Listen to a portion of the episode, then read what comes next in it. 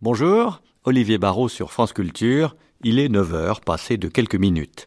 Deuxième volet de notre grande traversée consacrée à Ernest Hemingway. Aujourd'hui centré sur l'écriture, le style du bonhomme.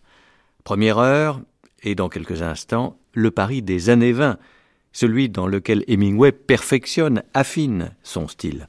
Ensuite, à 10 heures, un débat autour de ce style, précisément, suivi à 11 heures d'une troisième partie faite de lectures choisies par certains de nos invités et par moi-même.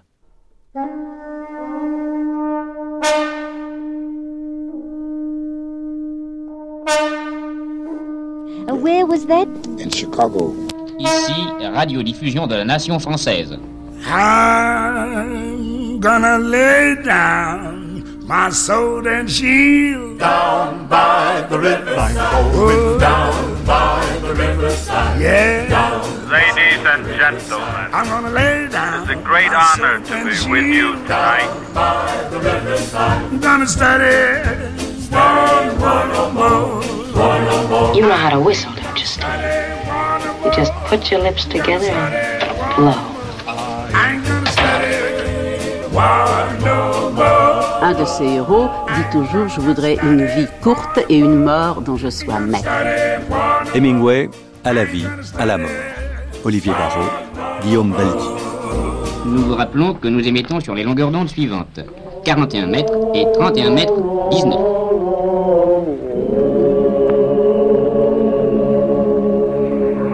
Allô Radio Genève, allô Radio Genève, ici l'équipe Violet qui vous parle de vous m'entendez? For a true writer, each book should be a new beginning where he tries again for something that is beyond attainment.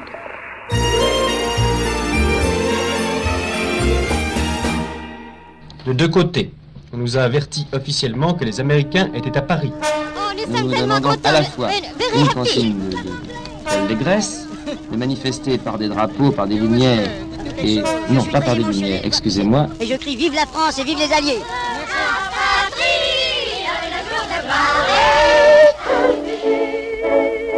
Hemingway à la closerie des Lilas, pareil. Ah, c'est à Paris que vous l'avez rencontré. Closerie des Lilas. Je ne connaissais pas du tout ce quartier de Montparnasse, mais pas du tout. ne parlez pas tous à la fois, écoutez. Écoutez, écoutez, nous allons nous calmer un peu parce que On my way now.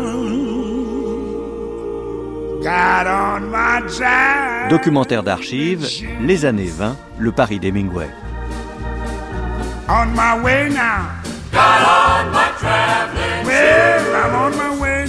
Le Paris des années folles, de Montmartre à Montparnasse, les peintres, les musiciens, les écrivains accourus de partout.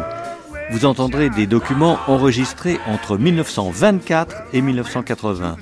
Les voix de Jean Oberlé, de Valentine Prax, de Jean Wiedner, de Yuki Desnos, de Maurice Sachs, de Jacques Benoît Méchin, de Blaise Sandrard. Des évocations des grandes rencontres d'Hemingway à Paris. Ses compatriotes, les écrivains Dos Passos, Scott Fitzgerald et Ezra Pound, Gertrude Stein, tellement importante, des libraires amis, Sylvia Beach et Adrienne Monnier. Et pour commencer, la voix donc de Jean Oberlé, qui sera l'une de celles de la radio française de Londres, la radio gaulliste, les Français parlent au français, à partir de 1940. Montparnasse, pays des peintres, avait succédé à Montmartre vers 1912 et connu jusqu'en 1935 une extraordinaire vogue avant de retomber dans le calme d'où il était sorti. Aujourd'hui, c'est à Saint-Germain-des-Prés que les gens du monde viennent boire de la bière et manger de la choucroute à côté des artistes avant qu'un autre quartier les attire ailleurs. Ainsi, autrefois Montparnasse était un village plein d'ateliers d'artistes et de couvents. Le carrefour Montparnasse-Raspail était la place de ce village, bordé de deux cafés, deux petits cafés que le succès a transformés en immenses bâtisses sans aucun charme, le Dôme et la Rotonde. Lénine et Trotsky prenaient leur café crème au Dôme, les peintres allaient surtout à la Rotonde. Picasso, André Derain venaient de quitter Montmartre, Modigliani, Soutine, Pasquine étaient les plus fameux des peintres dits de l'école de Paris. Modigliani était italien, Soutine lituanien et Pasquine bulgare. Kisling, le polonais, portait une frange et promenait ses gros chiens. La poésie était représentée par Guillaume Apollinaire, Blaise Sandrard et André Salmon. Voilà ce que c'était que Montparnasse en 1914. La guerre dispersa vers le front tous ces grands artistes. On revit en 1918 Apollinaire en officier, un bandeau noir sur le front, dissimulant la blessure dont il devait mourir la veille de l'armistice. Tous ces artistes travaillaient dans leurs ateliers et se retrouvaient le soir au café. Et dans l'euphorie de la victoire, brusquement, les boîtes de nuit, les dancing s'ouvrirent à Montparnasse. Les peintres sont gays et le travail terminé sont prêts à s'amuser. Cela donnait au quartier une atmosphère des plus gays, d'autant plus qu'il y avait à côté des travailleurs, de ceux qui peignent tous les jours, une bande de bohèmes désopilants, dont le plus étonnant était Henri Gillet, un colosse à allure de silène, de Bacchus et de faune. Son œuvre comportait, une fois pour toutes, deux tableaux. Une vue du Val-de-Grâce et le port de Fécamp qu'il refaisait à la demande des amateurs.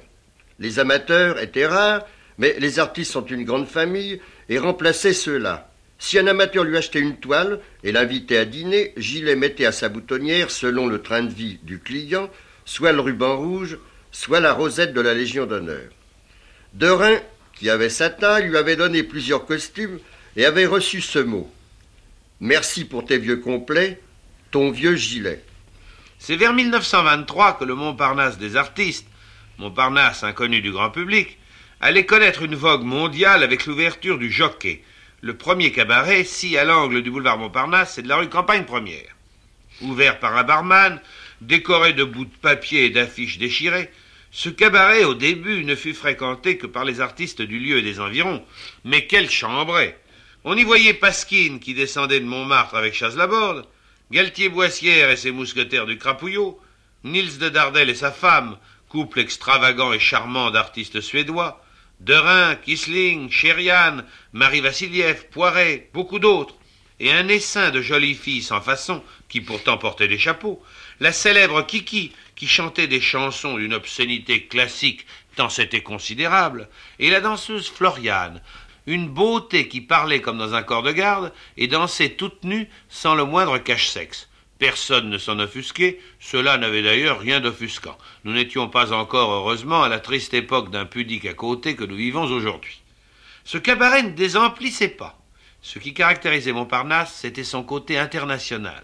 On y voyait des gens de tout pays, car à cette époque le monde entier connaissait Montparnasse, et les jeunes artistes de tout pays rêvaient de s'y faire connaître. C'est alors qu'on pouvait voir à la terrasse du Dôme ou de la Rotonde les grands romanciers américains qu'ils n'étaient pas encore, Hemingway, John Dos Passos, Faulkner, Louis Bromfield, et les deux écrivains irlandais, James Joyce et David Lawrence, tous les deux très maigres, avec une petite barbiche. Je ne les ai jamais vus se parler. Parmi tous ces artistes, on apercevait parfois à Montparnasse un chapeau breton à ruban de velours. C'était le Pévédic, député du Morbihan, qui allait dormir dans un wagon à la gare Montparnasse. Les soirs d'été, les deux terrasses étaient pleines. Ce quartier où les artistes vivaient comme dans une communauté, où les gens de tout genre venaient s'amuser jusqu'à l'aube, a suivi la célébrité des peintres. C'est parce que Picasso, Derain, Braque et Soutine s'asseyaient à la terrasse de la Rotonde et du Dôme que le monde entier venait les regarder et que la prospérité du quartier s'ensuivit.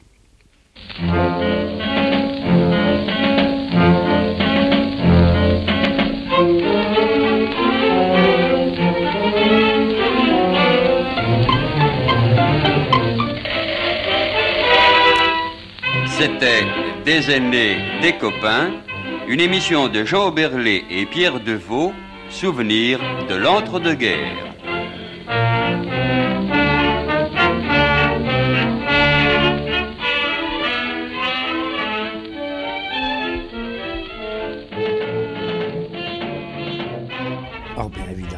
imaginez ce qu'un garçon de 19 ans, puisque j'avais 19 ans, pouvait éprouver, jeté au milieu de cette extraordinaire mêlée artistique qu'était la vie parisienne à cette époque. Jean.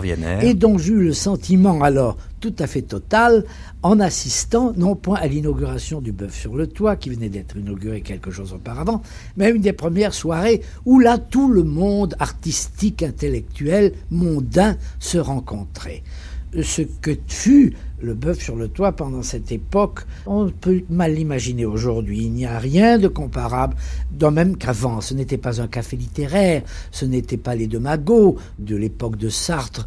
non, c'était quelque chose de tout à fait extraordinaire. D'abord, il y avait le jazz qui venait de faire son apparition en France et qui déjà autour de lui commençait à connaître cette espèce de vogue, d'étonnement, d'intérêt de la part de tous les artistes, de tout le monde. Et puis alors, tous ces artistes qui se mêlaient là, on y voyait évidemment Picasso, Satie, Stravinsky, le groupe des six, Jean Cocteau bien sûr, et puis d'autres poètes Radiguet, enfin tout ce qui à ce moment-là représentait une valeur dans le domaine des arts s'y retrouvait, et non point pour faire de l'art, mais pour parler de la vie en général, car ce qu'il y a de remarquable à considérer dans cette époque, c'est que l'art avait tout d'un coup rejoint la vie. Il faut dire aussi qu'à ce moment-là, il n'y avait pas que les Bordelais qui pensaient de la sorte, de nombreux étrangers croyaient que tout pouvait se faire à Paris et seulement à Paris. Mais c'est un effet tout à fait extraordinaire de penser la place que Paris a occupée dans le monde artistique à ce moment-là. Exactement la place qu'Athènes, jadis Florence, ont eue, n'est-ce pas? Il est évident que à ce moment-là, Paris a polarisé une sorte d'univers artistique, intellectuel. Aujourd'hui, quand je pense à cette époque, je suis frappé de ce qu'elle a donné, des réponses avant que les questions ne fussent posées. Je pense qu'en vérité, là, il s'est trouvé tout d'un coup des artistes qui, en complet contact avec leur temps, ont fait éclore tout ce qui devait devenir l'art de notre temps. Je crois que c'est la première fois dans l'histoire de l'art que l'on voit une telle permanence et un tel désarroi également dans tout ce qui devait suivre.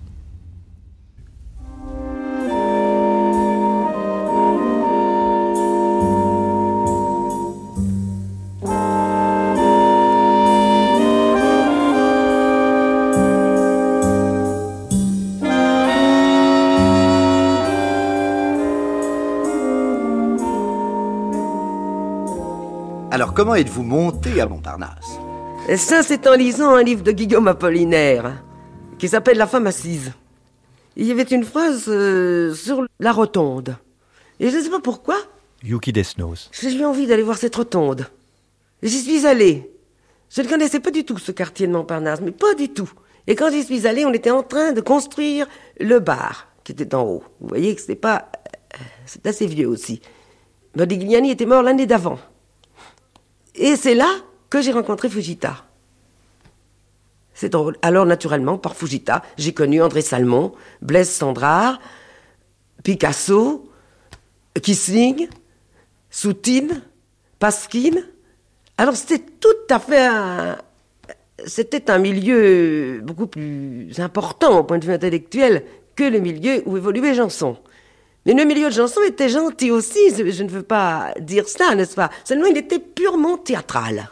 Est-ce que je peux vous demander d'essayer de, nous restituer l'atmosphère de ce qu'était Montparnasse à cette époque? On a dit que c'était une espèce de... Je me souviens de, à peu près de, la phrase de Farc, n'est-ce pas, ce, coin de boulevard sur lequel a marché l'Europe, n'est-ce pas? Ah oui, oui, oui, parce que c'était inouï ce qu'il pouvait y avoir de gens qui venaient du monde entier. C'est extraordinaire. Et, euh, mon Dieu, ça pourrait, ça aurait pu ne pas être bien, ça. Mais ce qu'il y avait de bien, c'est qu'ils venaient du monde entier et ils s'y trouvaient immédiatement chez eux. Autrement dit, euh, que ce soit des Russes, que ce soit des Allemands, que ce soit des Roumains, des Espagnols, des Américains ou des Anglais euh, ou des Italiens, au bout de huit jours, ils étaient chez eux, ils étaient Montparnassiens. Alors, si nous parlions maintenant, à présent, de Fujita. Fujita, oh, c'était un garçon extraordinaire. Comment se comportait-il dans ce milieu de Montparnasse? Ce milieu de Montparnasse l'amusait beaucoup, l'intéressait beaucoup, mais il ne buvait pas, lui, par exemple. Jamais Fujita n'a bu autre chose que de l'eau minérale. Alors, naturellement, euh, quand il y avait des petites fêtes un peu euh, bruyantes, euh, il s'en allait. Ça n'amusait pas. Ce qui l'amusait, c'était de voir ses amis, d'aller dans leurs ateliers et de les recevoir dans le sien d'atelier. Euh, Montparnasse est un lieu où on buvait beaucoup. Oh, beaucoup, beaucoup. Plus que maintenant. Je ne sais pas maintenant, j'y vais presque plus jamais. Oh, bah certainement Mais non. plus que dans les milieux correspondants actuels. Oh oui, n'est-ce pas? Dès que les artistes avaient fini de peindre ou d'écrire, c'était la détente. Et alors, il y avait une détente formidable. Puis ça durait toute la nuit. C'est cela qu'il faut voir, c'est que rien ne fermait. Quand vous aviez terminé, par exemple, à 3 heures du matin dans un endroit, vous alliez dans un autre pour terminer la soirée, pour y souper. Vous rentriez vous coucher facilement à 7 heures du matin. Et C'était drôle. Est-ce que vous connaissez exactement l'histoire euh, de la destinée de Kiki? Eh bien, oui, c'est une fille qui est venue de son pays à Paris. Évidemment, sa mère l'avait placée comme petite bonne. Elle a été très malheureuse. Elle était chez un crémier, c'était très dur. Elle nous racontait tout cela d'ailleurs avec beaucoup de verve, beaucoup d'humour. Elle avait le don des images. Elle était presque illettrée, c'est dommage. Sinon, elle aurait pu écrire. La façon qu'elle avait de raconter les choses euh, décelait son talent. Hein. Et hum, alors, elle s'est évadée très vite de ce milieu de, petits crémiers et de petites petites bonnes, et elle a connu un temps de misère effroyable. D'ailleurs, Kiki est la seule qui n'ait jamais réussi à devenir vraiment riche. C'est assez drôle. Elle n'aimait pas beaucoup l'argent. Il lui en fallait, mais c'est tout. Et hum, alors, elle a commencé à venir à Montparnasse, et c'est là qu'elle s'est mise à poser. Mais elle posait pour des peintres qui n'avaient pas un rond. Il est une coutume en Angleterre, c'est le charmant jour des primavères qui revient au mois de mai. Et qu'on nomme primrosé, tous les amoureux soleil en tête portent le joli de fête. Organise ce matin, t'offrit à son cousin la plus jolie fleur du jardin. Car il paraît que ces fleurs sont un gage de mariage. Mais vous parliez du scandale. Mais oui, mais et nous ne faisions pas tellement exprès. Mais tout était scandaleux. Euh, Je me rappelle, vous, c'est une anecdote, euh, je la crois peu connue. Jacques Prévert, justement, Jacques Prévert avait une sainte horreur des parapluies. Bon, alors, ça, c'est un petit détail amusant. Détestait les parapluies. Il disait que c'était un animal malfaisant et, voilà qu'il il était en promenade avec Breton et deux autres euh, camarades socialistes. Et il y avait un brave couple de petits vieux. Il y avait un petit vieux et une petite vieille qui avaient un parapluie. Et alors il le tenait tellement mal que ce parapluie euh, risquait de cogner euh, Prévert. Je ne sais pas quelle idée passe dans l'esprit de Prévert. Il prend le parapluie de la dame, il le ferme et il le casse sur son genou. Et puis il lui met les deux morceaux dans la main. Et puis là-dessus, il entre tranquillement dans un bar pour boire un verre avec Breton et les autres. Il pense plus à rien. Mais c'est que le petit vieux et la petite vieille n'ont pas pris comme ça. Ils ont allé trouver un agent.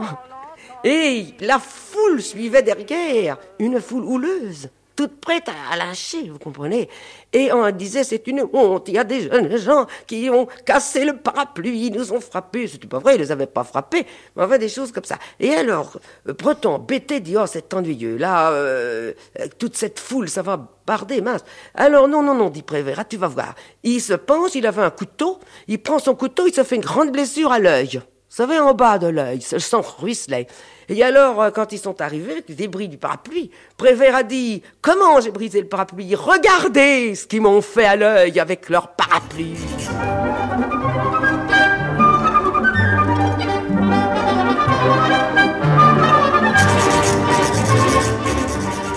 Huit ans d'une folie dont je ne reverrai jamais les pareils.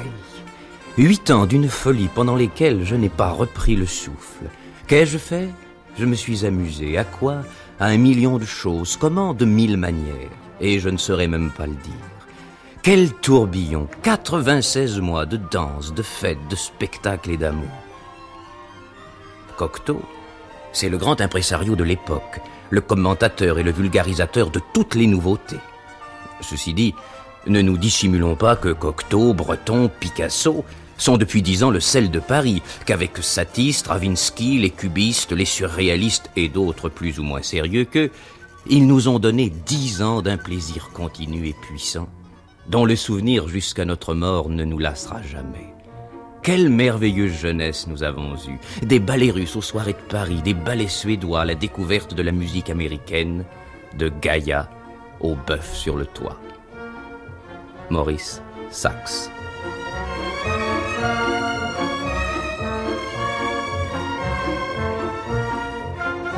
J'étais à l'état-major de l'armée du Rhin, j'ai été envoyé pour le plébiscite de la Haute-Silésie en Pologne. Jacques Benoît Méchin. Je suis entré dans la Roure avec nos troupes le 11 janvier 1921.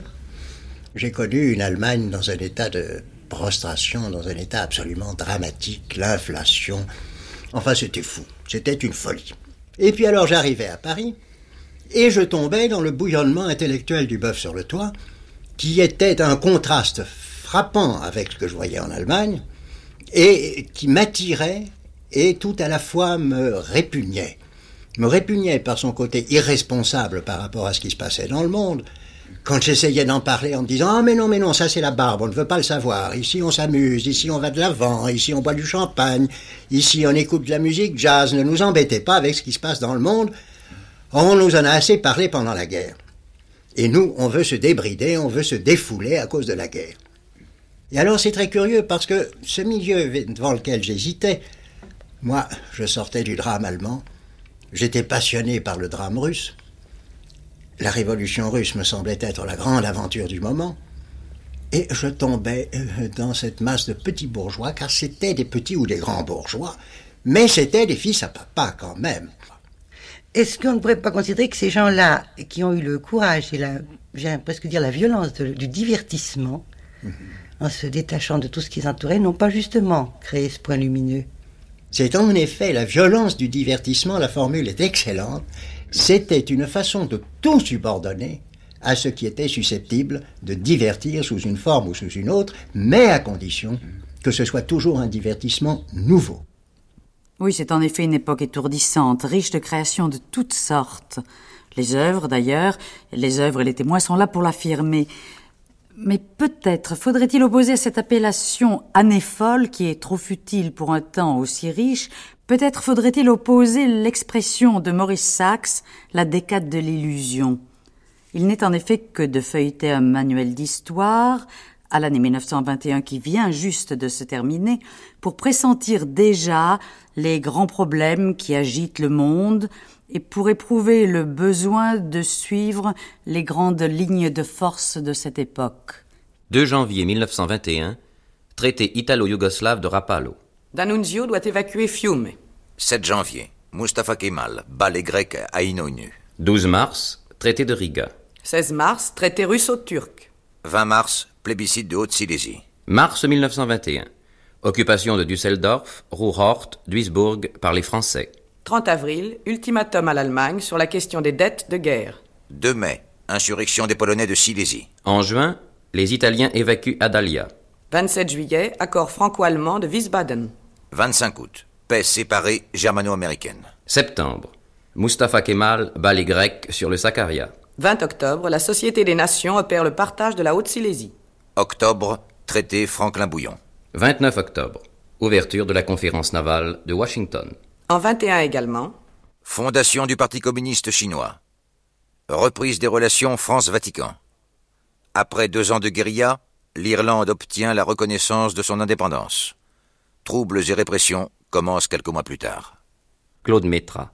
Quand les peuples émergent d'une catastrophe comparable à celle qui s'est abattue sur l'Europe entre 1914 et 1918, ils peuvent légitimement penser qu'à ces temps d'expiation vont succéder des temps de création ou du moins des temps de rémission. Et de fait, au lendemain de la Grande Guerre, il y a une sorte d'espérance diffuse qui est commune à toutes les nations de notre continent. Mais cette espérance prend des formes multiples. À y regarder de près, on s'aperçoit que les peuples sont alors comme des enfants qui ont été trop battus, de ces enfants qui, une fois à l'abri, conservent leur regard craintif et leur démarche secrète. On assiste, en Europe, à un double phénomène. D'une part, chaque peuple a tendance à se protéger des mauvais coups qui risquent de l'atteindre à nouveau, d'où souvent une attitude de peur, de rétraction. D'autre part, les grands brassages de la guerre ont transformé la vision que les hommes avaient d'eux-mêmes et du monde. Ils ont été trop longtemps dans le besoin, ils souhaitent maintenant s'installer dans le désir. Mais ce désir prend des formes bien différentes. Désir de liberté chez les peuples oppressés ou colonisés, désir de sortir de l'oppression sociale chez les peuples évolués au milieu des classes écrasées, désire, au niveau alors des pays et des classes les plus évoluées, de renouveler la vie et les couleurs de la vie. C'était cela le Paris du jeune Hemingway dont il s'est si admirablement souvenu dans son premier roman Le soleil se lève aussi, que vous entendrez lu par Michel Bouquet. À Paris, Hemingway choisit la littérature plutôt que le journalisme sur le conseil avisé et péremptoire de Gertrude Stein. Il se mêle un peu au débat d'école qui anime ses compatriotes et ses amis libraires, l'américaine Sylvia Beach et la française Adrienne Monnier. Il connaît une félicité conjugale toute simple, dont témoigne Paris est une fête, à coup sûr l'une de ses œuvres les plus accomplies et qui paraîtra après sa mort. Les amis étrangers de la librairie sont très nombreux. Très nombreux, très nombreux. Et il faut citer en tête, je crois, ma grande amie Sylvia Beach, qui est américaine. Adrienne Monnier. Et qui est venue à la librairie en automne 16, c'est-à-dire tout à fait au début de la maison. Elle était à Paris quand les États-Unis sont entrés en guerre. Et elle était très amateur de choses d'avant-garde, elle suivait les séances de Lyre et Palette, elle a assisté à la fameuse représentation des mamelles de Tirésias en juin 17, et je crois que c'est bien tout de suite après ces mamelles, peut-être en pensant que labourage et pâturage étaient les mamelles de la France, qu'elle s'est engagée comme volontaire agricole. Oui, elle qui est assez frêle, mais si courageuse, elle a fait les moissons et les vendanges en France. En 18, elle s'est engagée dans la Croix-Rouge américaine et elle est partie en Serbie, où elle est restée jusqu'en 19 dans le secours civil. Revenue à Paris, elle a eu l'idée de fonder une librairie. Elle se demandait un moment si elle ne ferait pas une librairie française à Londres. Et puis finalement, on l'a découragée à Londres, on lui a dit qu'il y aurait un public assez restreint. Elle est venue fonder une librairie anglaise à Paris. Et cette maison a été très importante. Ça a été pendant, en somme, plus de 20 ans, un centre euh, de relations culturelles avec les Anglais, avec les Américains, tout à fait unique. Maintenant, j'aimerais parler, parmi les amis américains que j'ai rencontrés chez elle, Ernest Hemingway, que nous avons connu tout de suite après la guerre, qui n'avait encore pas publié de livre et qui était correspondant, je crois bien, d'un grand quotidien canadien. Et c'est son ami Robert McCalman qui avait fondé à Paris une maison d'édition, les éditions Contact, qui a été son premier éditeur, qui a édité trois histoires et dix poèmes. Et c'est un autre Américain, un grand, excellent journaliste, William Bird, qui avait fondé aussi une autre maison d'édition, les Presses des Trois Montagnes, qui été l'éditeur de son deuxième livre, In Our Time, dans notre temps. C'est amusant, hein, tous ces Américains qui faisaient des maisons d'édition, c'était bien gentil.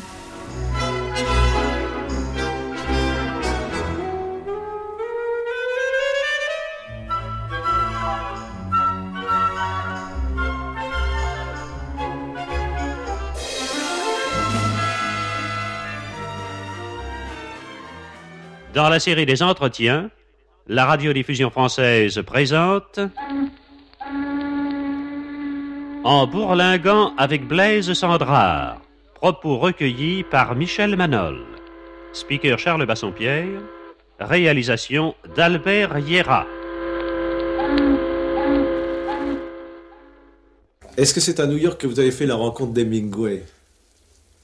Hemingway à la closerie des Lilas à Paris. Ah, c'est à Paris que vous l'avez rencontré. La closerie des Lilas à Paris. Mais dans quelles circonstances Aucune espèce de circonstance, buvait un pot et lui était là, il doit être euh, en permission, je crois qu'il était infirmier, si je ne me trompe pas. Il buvait un pot et puis les buveurs, eh bien les ivrognes, les ivrognes de deux tables se sont adressés la parole, on a trinqué, on a continué. Et puis ses camarades sont partis et je vais rendez-vous j'avais rendez-vous à Montmartre, tenez, justement, avec Satie. C'était donc un vendredi, j'allais manger la bouillabaisse chez cet ami dont je vous ai parlé. Et alors j'ai plaqué Hemingway dans, dans un bar de Haut-Montmartre, je ne sais plus lequel. Ce matin-là, je descendis le boulevard jusqu'à la rue Soufflot pour prendre un café et des brioches. Il faisait très beau. Les baronniers du Luxembourg étaient en fleurs. On ressentait cette agréable impression que procure de bonheur le début d'un jour très chaud. Je lus les journaux en prenant mon café, puis je fumai une cigarette. Les marchandes de fleurs arrivaient du marché et installaient leurs éventaires. Des étudiants montaient vers la faculté de droit ou descendaient vers la Sorbonne. Le boulevard fourmillait de tramways et de gens allant à leur travail. Je pris un S et gagnai la Madeleine debout sur la plateforme arrière. De la Madeleine, je me rendis à mon bureau par le boulevard des Capucines et l'Opéra. Je passais devant le marchand de grenouilles sauteuses et devant le marchand de petits boxeurs. Je m'écartais pour ne pas marcher sur le fil avec lequel la jeune comparse actionnait les boxeurs. Elle était debout, les yeux dans le vague, le fil dans ses mains croisées. Le camelot insistait auprès de deux touristes. Trois autres touristes s'étaient arrêtés et regardaient. Je marchais derrière un homme qui, au moyen d'un rouleau qu'il poussait, écrivait sur le trottoir en lettres humides, sans anneaux. De tous côtés, des gens se rendaient à leur travail. C'était agréable d'aller travailler. Je traversai le boulevard et arrivai à mon bureau. Dans mon bureau, je lus les journaux français du matin, je fumais, m'assis à ma machine et abattis une bonne matinée de travail. À onze heures, j'allais au quai d'Orsay en taxi. J'entrai et pris place au milieu d'une demi-douzaine de correspondants. Et pendant une demi-heure, le porte-parole des affaires étrangères, un jeune diplomate de la nouvelle revue française à lunettes d'écaille, parla et répondit aux questions qu'on lui posait. Le président du conseil était à Lyon à faire un discours, ou plutôt il était sur le chemin du retour. Beaucoup de gens posèrent des questions pour le plaisir de s'entendre parler, et deux ou trois questions furent posées par des reporters qui désiraient en connaître les réponses. Il n'y avait pas de nouvelles. En quittant le quai d'Orsay, je partageai un taxi avec Woolsey et Krum. Que faites-vous le soir, Jack demanda Krum. Je ne vous vois jamais. Oh, j'habite le quartier latin. J'irai un de ces soirs, le dingo, épatant, n'est-ce pas? Oui, ça. Ou bien la nouvelle boîte, le Select. J'ai souvent pensé aller au quartier, dit Krum, mais vous savez ce que c'est avec une femme et des gosses. Paris n'a pas de fin, a écrit Hemingway, et on peut s'interroger avec lui sur le mythe de Paris tel qu'il a subsisté durant le siècle. Fonctionne-t-il toujours? Les écrivains américains qui continuent à venir et écrire ici sont-ils proches des Hemingway Nabokov ou Baldwin? Pourrait-il écrire sur Paris à la suite de Fitzgerald?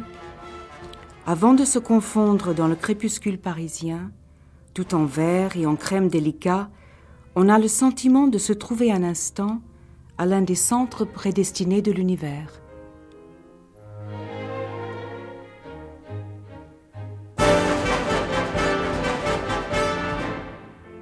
C'est toute la clique qui est Henri là. Miller. Voilà, Stein. Ouais, bon, il y a tout. de James Joyce. Anaïs Nin, il y a vraiment tout le monde là. The Enduring Hemingway. Ouais, Kay Boyle encore. ouais, ah bah oui. Kay Boyle. C'était Euh, une sacrée. Elle buvait euh, sec. Elle buvait sec. Elle m'avait servi de. Je. Qu'est-ce que c'était qu'elle m'avait servi dans les verres à bière? Je me demande si c'était pas du Dubonnet. Un apéritif dans les verres à bière, et je suis ressorti de là dans un état. Ouais, ça c'est tout ce qui est lié un peu à notre époque. quoi.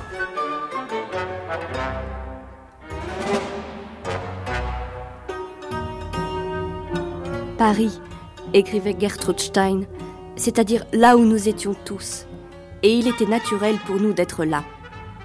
Pour la première fois depuis le XVIIIe siècle, la civilisation était plus importante que le progrès, les causes ou les intentions. La logique était plus importante que le sentiment, la mode plus importante que le réalisme. Et nous vivions par conséquent en France, car les Français ont toujours été civilisés, logiques et à la mode. Il nous fallait donc être là, et nous étions tous là. If I told him a completed portrait of Picasso, if I told him, would he like it? Would he like it if I told him? Would he like it? Would Napoleon? Would Napoleon? Would? Would he like it? If Napoleon, if I told him, if I told him if Napoleon, would he like it if I told him? If I told him, if Napoleon? Would he like it if Napoleon, if Napoleon, if I told him? If I told him if Napoleon, if Napoleon, if I told him? If I told him, would he like it? Would he like it if I told him? Peut-être qu'on peut commencer avec le début du siècle et l'arrivée de Gertrude Stein et de son frère, qui étaient en fait parmi les premiers à venir sur Paris en 1903, je crois, ils sont arrivés. Pour ce siècle, ils étaient assurément les, les- les premiers. C'était des Américains euh, très riches, donc tout à fait à l'aise de venir à Paris euh, vivre à leur gré. C'est de ces gens qui n'ont jamais eu à gagner leur vie d'aucune façon. D'autres le faisaient pour eux. Et euh, ce n'était pas seulement de riches Américains, c'était aussi des Américains intelligents de surcroît. Parce que des riches Américains, il y en avait bien d'autres à l'époque. Mais des Américains assez intelligents pour se dire, il y a là un, étrange euh, petit espagnol là qui peint des choses bizarres et qui s'appelle Picasso et aller le voir dans son atelier, il n'y en avait vraiment pas beaucoup. Ou s'intéresser à Matisse tout de suite, ou chercher à voir qu'est-ce que les, des écrivains intéressants ont pu faire par ici, par là, euh, découvrir très vite qu'il y a quelque part un, un nommé James Joyce qui est un dangereux concurrent parce que Madame Stein aimait beaucoup les autres à la condition qu'ils ne lui fassent pas d'ombre. Donc toute personne d'un peu grande taille n'était pas bienvenue. En fait, elle était déjà euh, connue quand elle est arrivée en France en tant qu'écrivain? Je ne crois pas. hein. Non, pas, du, tout, Pas du tout. Pas du tout. Mais euh, du fait qu'elle ait tenu un salon très vite, elle s'est fait connaître comme une sorte de, de mécène ou à coup sûr comme quelqu'un d'accueillant pour les écrivains américains qui venaient, anglais éventuellement, et euh, les Français aussi. Euh, parce que chez les, chez les Stein fréquentaient aussi les Français. C'était une sorte de lieu de rencontre.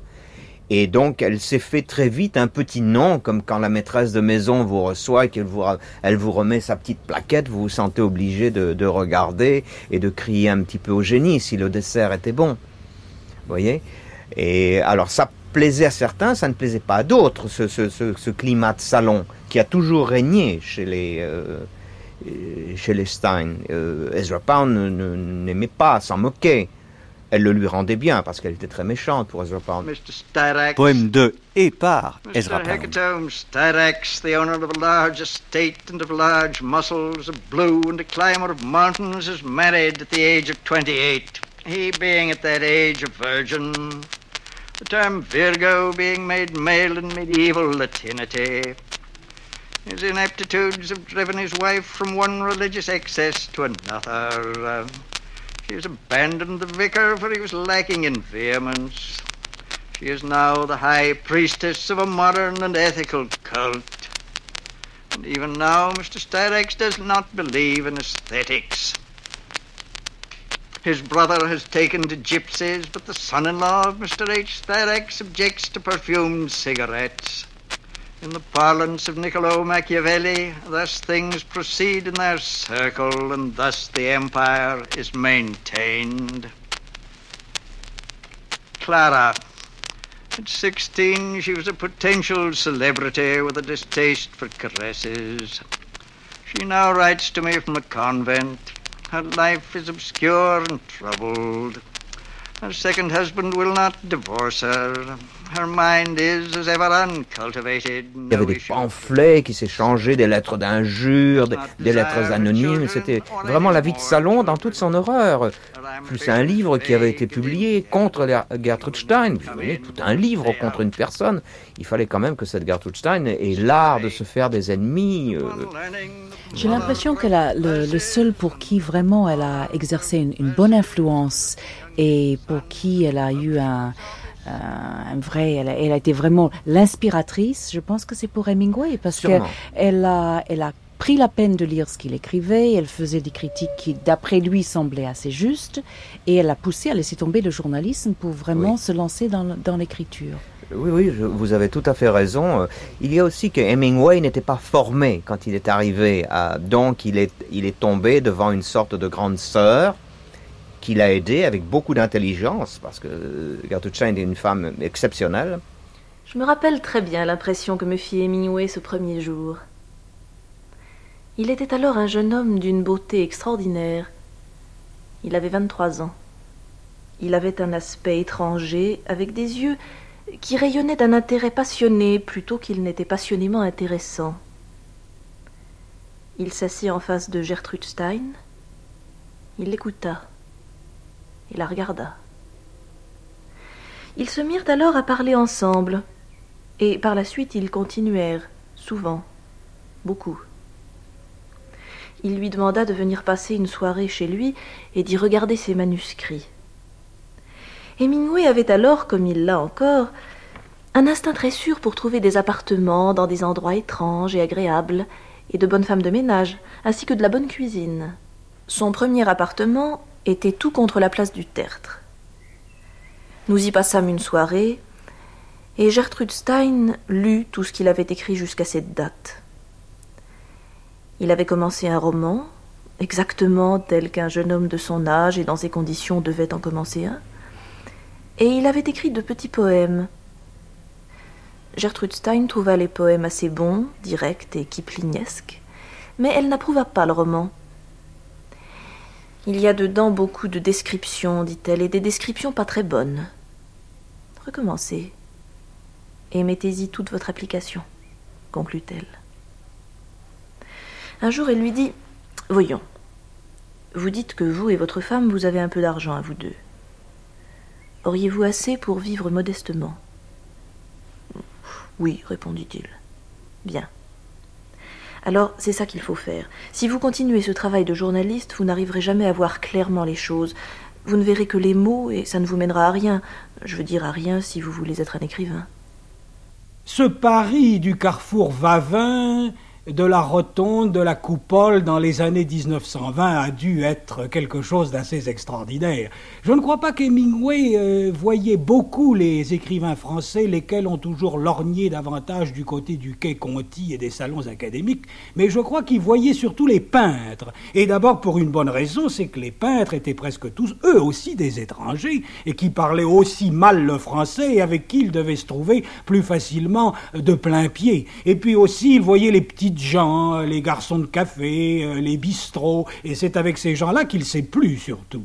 Cette jeunesse à Paris dans les années 20 de ce groupe d'écrivains ou d'artistes que l'on a appelé les Américains à Paris a créé une sorte de légende. Et je crois que l'influence d'Hemingway s'est exercée non seulement sur les hommes de lettres, mais également à l'égard des jeunes gens euh, plus jeunes que lui, ou même ceux de sa génération, on a pu quelquefois même le lui reprocher, c'est-à-dire avoir une influence presque néfaste, puisque lui-même pouvait peut-être réussir cette aventure parce qu'il en avait les moyens, alors que d'autres se sont lancés sur ses traces, mais n'ont pas réussi.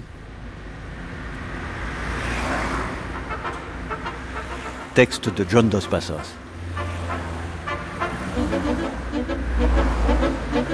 Je rencontrais de temps en temps Hem à la closerie des Lilas, au coin du boulevard Saint-Michel et du boulevard Montparnasse. On buvait un verre d'un liquide inoffensif, un vermouth cassis par exemple, en discutant de la difficulté qu'il y avait à mettre quelque chose sur le papier. Nous lisions tous deux l'Ancien Testament. Nous nous récitions l'un à l'autre certains passages. Nos favoris étaient le Cantique de Déborah, les Chroniques et les Rois. Et Now Time venait de sortir et je lui faisais du battage. Je racontais que Hem serait le premier grand styliste américain parce qu'il fondait son style à la fois sur le langage télégraphique et sur celui de la Bible de King James. Ce devait être au printemps, car nous étions assis dans le jardin triangulaire entre les deux boulevards, et je me rappelle que j'avais remarqué en riant qu'un vrai lilas fleurissait à la closerie. Je me pose des questions au sujet de Dostoïevski, dis-je. Paris est une fête. Comment un homme peut-il écrire aussi mal, aussi incroyablement mal, et te faire ressentir aussi profondément? Oui, ça ne peut pas être une question de traduction, dit Ivan. le style de Tolstoï reste bon, même en traduction, je sais. Je ne me rappelle plus combien de fois j'ai essayé de lire La guerre et la paix avant de me procurer la traduction de Constance Garnett. On dit qu'elle pourrait être améliorée, dit Ivan. Je suis sûr que c'est vrai, bien que je ne connaisse pas le russe. Mais nous savons l'un et l'autre ce que c'est qu'une traduction. N'empêche que ça donne un roman du tonnerre. Le plus grand de tous, je suppose, et tu peux le lire et le relire sans t'enlacer. Je sais. Dis-je. Mais tu ne peux pas lire et relire Dostoïevski. J'ai emporté crime et châtiment avec moi à Schruns, quand nous manquions de livres, et je n'ai pas pu le relire. Alors même que je n'avais rien d'autre sous la main. Non, j'ai plutôt lu les journaux autrichiens et étudié l'allemand jusqu'au moment où j'ai trouvé un troll dans la collection Tauschnitz. Dieu bénisse Tauschnitz, dit Ivan. Le whisky avait perdu toutes ses vertus inflammatoires, mais avec de l'eau, il était simplement beaucoup trop fort. Dostoïevski était un merdeux, M, continua Ivan. Il n'est à l'aise qu'avec des merdeux et des saints. Il a créé des saints merveilleux. C'est une honte de ne pas pouvoir leur lire. Oui, j'avais tâché de relire les frères. J'avais probablement de ma faute. Tu peux en relire une partie, la plus grande partie, mais ensuite il va t'irriter, quelle que soit sa grandeur. Bon. Nous avons été heureux de pouvoir le lire une première fois. Et peut-être qu'on améliorera la traduction. Ne te laisse pas tenter. Eh, mais non, non, je vais tâcher de faire ça sans m'en rendre compte. Ainsi, plus j'en lirai, plus il y en aura.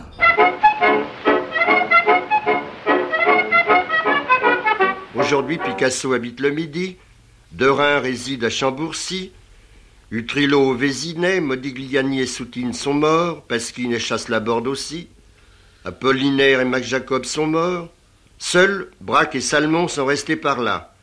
Mais le quartier a conservé ses académies de peinture où les jeunes d'autrefois, de 1925, sont devenus professeurs.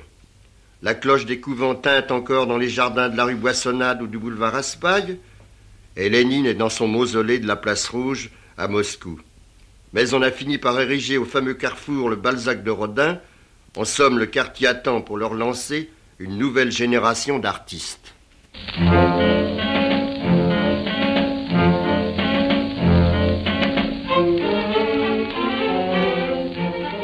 Il y a l'arbre, il y a la fleur, la fleur qui est une fête de l'arbre.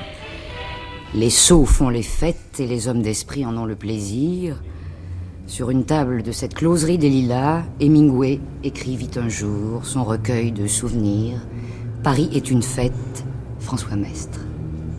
Je descendis la rue entre les hautes maisons blanches, sales et lézardées, tournai à droite sur le terre-plein dégagé et ensoleillé et pénétrai dans l'ombre de la closerie, zébrée par quelques derniers rayons. Il n'y avait là personne de ma connaissance, et je sortis sur la terrasse où je trouvais Ivan Shipman qui m'attendait. C'était un bon poète, amateur et connaisseur de chevaux, de prose et de peinture.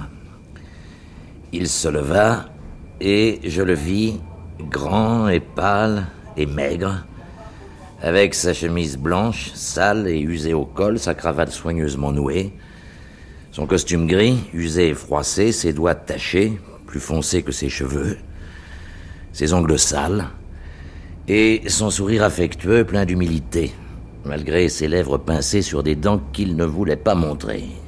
C'est bon de te voir, Em, dit-il. Comment ça va, Ivan demandai-je. Pas très fort, dit-il. Mais je crois que je me suis quand même débarrassé de la mazette. tu vas bien, je crois, dis-je. J'étais sorti pour faire une partie de tennis avec Ezra quand tu es venu. Ezra va bien Très bien, ça me fait plaisir. Hem, tu sais, je crois que la femme de ton propriétaire ne m'aime pas. Elle n'a pas voulu me laisser t'attendre en haut de l'escalier. Je la préviendrai, dis-je. Pas la peine. Je peux toujours t'attendre ici. C'est très agréable avec ce rayon de soleil maintenant, n'est-ce pas? C'est l'automne, dis-je. Je ne crois pas que tu t'habilles assez chaudement. Bah, il ne fait frais que le soir, dit Ivan. Je mettrai ma veste. tu sais où elle est? Non. Mais elle est certainement en lieu sûr. Comment le sais-tu? Parce que j'ai laissé le poème dans la poche. il rit de bon cœur en pinçant les lèvres pour ne pas montrer ses dents. Prends un whisky avec moi, Hem. Très bien. Jean apporta la bouteille et les verres et deux soucoupes à dix francs avec le siphon. Il n'utilisait pas de mesure et versait le whisky dans les verres jusqu'à ce qu'ils fussent pleins aux trois quarts et plus. Jean sympathisait avec Ivan, qui allait souvent l'aider à jardiner chez lui à Montrouge, au-delà de la porte d'Orléans, quand c'était le jour de congé de Jean. Eh, eh, N'exagérez pas, dit Ivan au vieux serveur. Ben quoi Ce sont pas de whisky? demanda celui-ci. Nous y ajoutâmes de l'eau, et Ivan dit Bois lentement la première gorgée, Hem. Si nous les ménageons, ces deux verres peuvent durer longtemps. Et toi Tu te ménages demandai-je. Oui, pour de vrai, Hem, mais euh, parlons d'autre chose, hein Nous étions seuls à la terrasse, et le whisky nous tenait chaud à tous deux.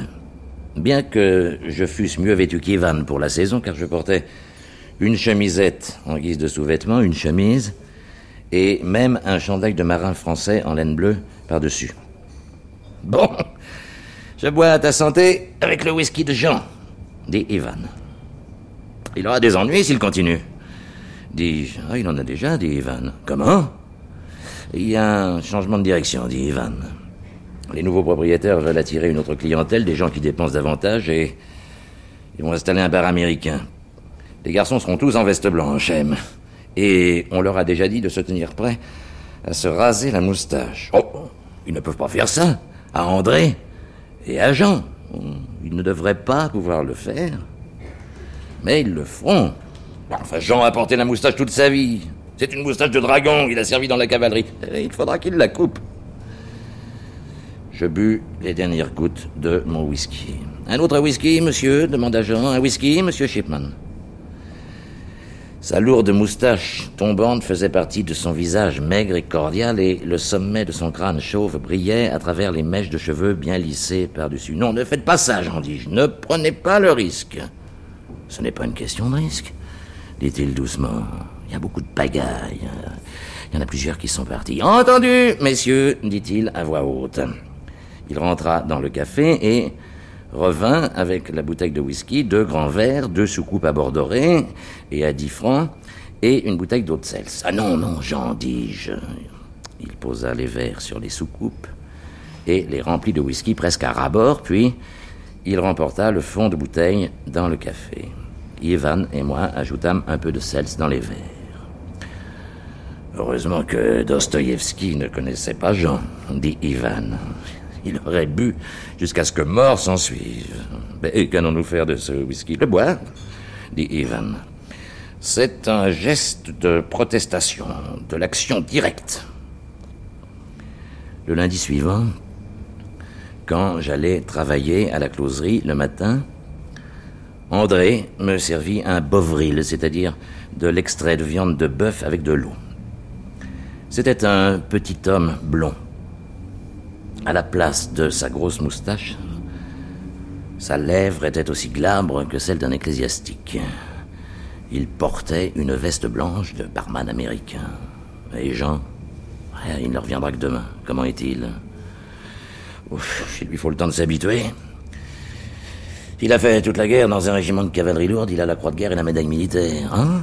Je ne savais pas qu'il avait été si grièvement blessé. Ah non Il a été blessé, naturellement, mais c'est l'autre médaille militaire qu'il a pour fait d'armes.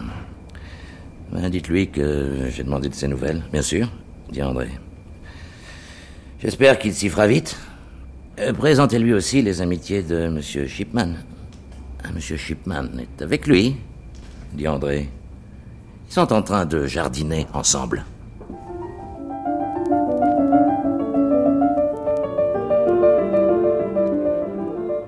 C'était Hemingway, le Paris des années 20, documentaliste INA Anne-Laure Veille, attachée d'émission Elsa Génard, mixage Marie-Thérèse Ferrand, un documentaire d'Olivier Barrault et Guillaume Baldi.